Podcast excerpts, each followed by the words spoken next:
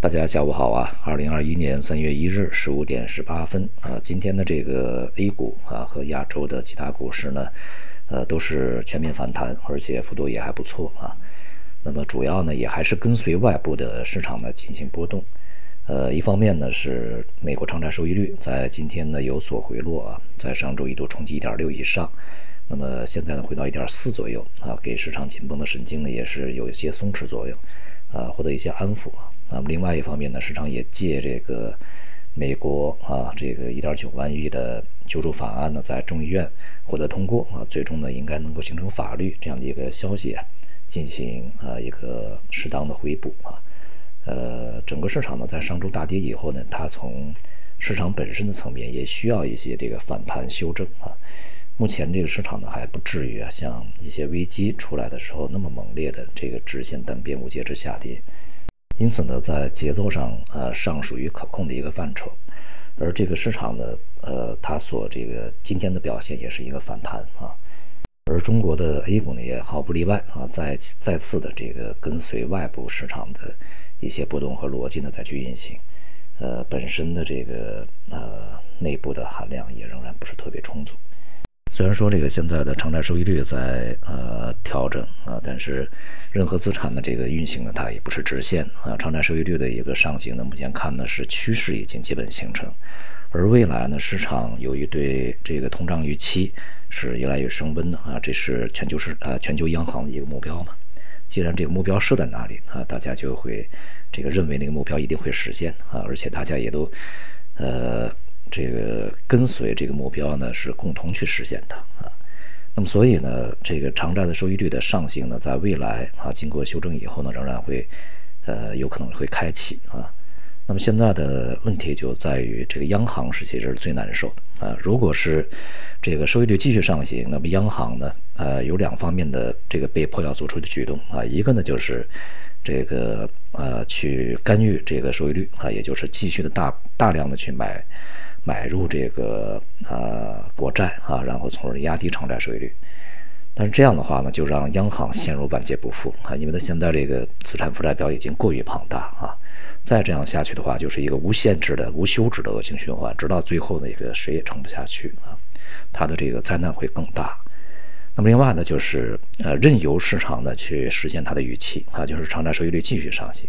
这样的话呢又反过来啊会对金融市场呢造成非常大的这种影响，造成金融不稳定。当然，同时呢也会这个呃让实体经济啊受到这个严重的冲击，使复苏的步伐更加遥遥无期啊。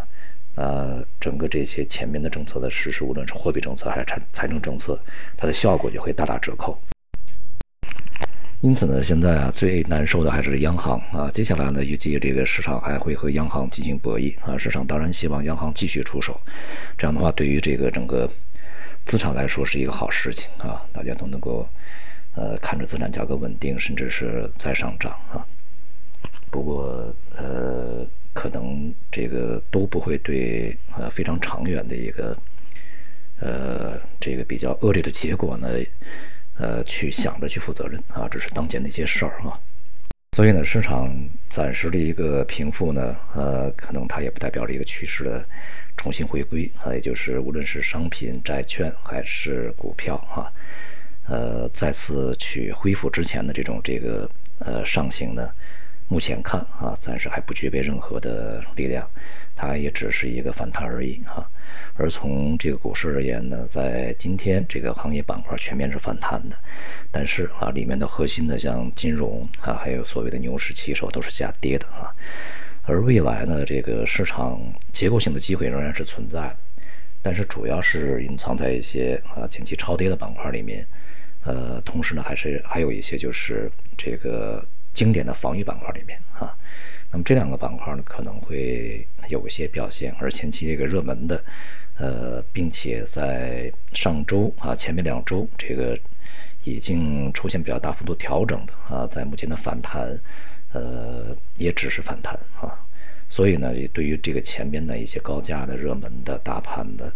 这个这些股票而言啊，呃，跑团的瓦解的啊。还是越高越去卖啊，可能是最好的选择啊。对交易机会的这个选择，也就是板块的机会切换啊，就将资金呢从这些筹码里面出来，进入其他筹码呢，还是要有所这个呃区分啊，还是对于抽收益的预期呢，应该有所降低啊。它的可以选的这些这个未来有一些机会的板块呢，它不属于那种呃特别的鲜明题材啊，好炒作的啊。呃，防御板块的一个稳定和上涨呢，它的幅度不会特别大啊，也不会特别夸张。而相对应的呢，这个像呃债市也好，大宗商品也好，当前呢也是呃呃相对的这个短期稳定啊，从中期的一个趋势而言呢，也面临比较大的一个呃下行的压力啊。那么这里面呢，尤其是像原油啊、呃有色呀这些指标性的品种呢，也是从高位回落，呃，这样呢也就对整个的工业大宗商品啊带来了一个系统性的压力。而这个美元呢，啊，由于受到这个收益率啊，美债收益率的呃趋势性的反弹，以及中期有可能继续上涨啊这样的一个支持，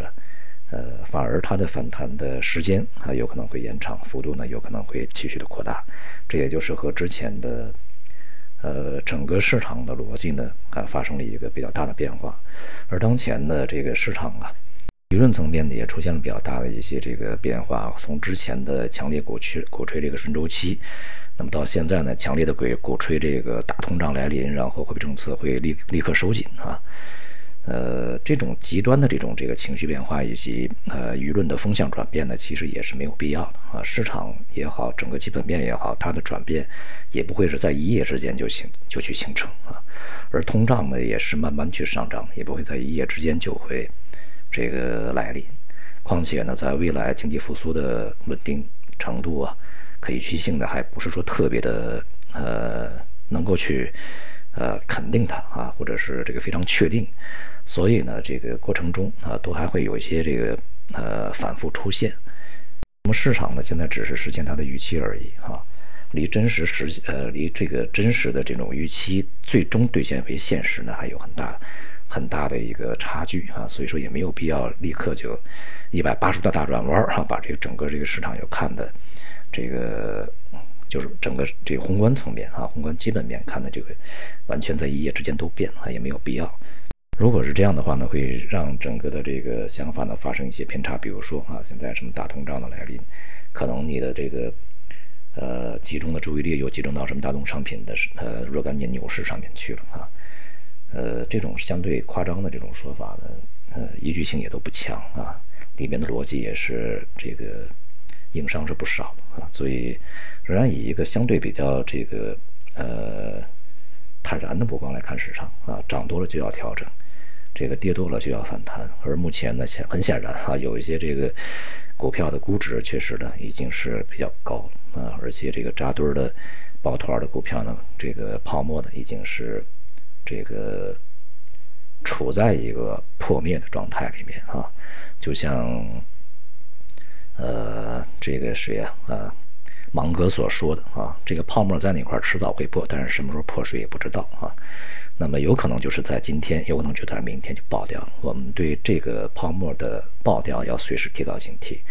呃，而且呢，有可能啊，现在正在爆掉的过程中，只不过它爆掉呢不像。这个新冠疫情啊，或者是次贷危机冲击那么猛烈而已啊。好，今天就到这里，谢谢大家。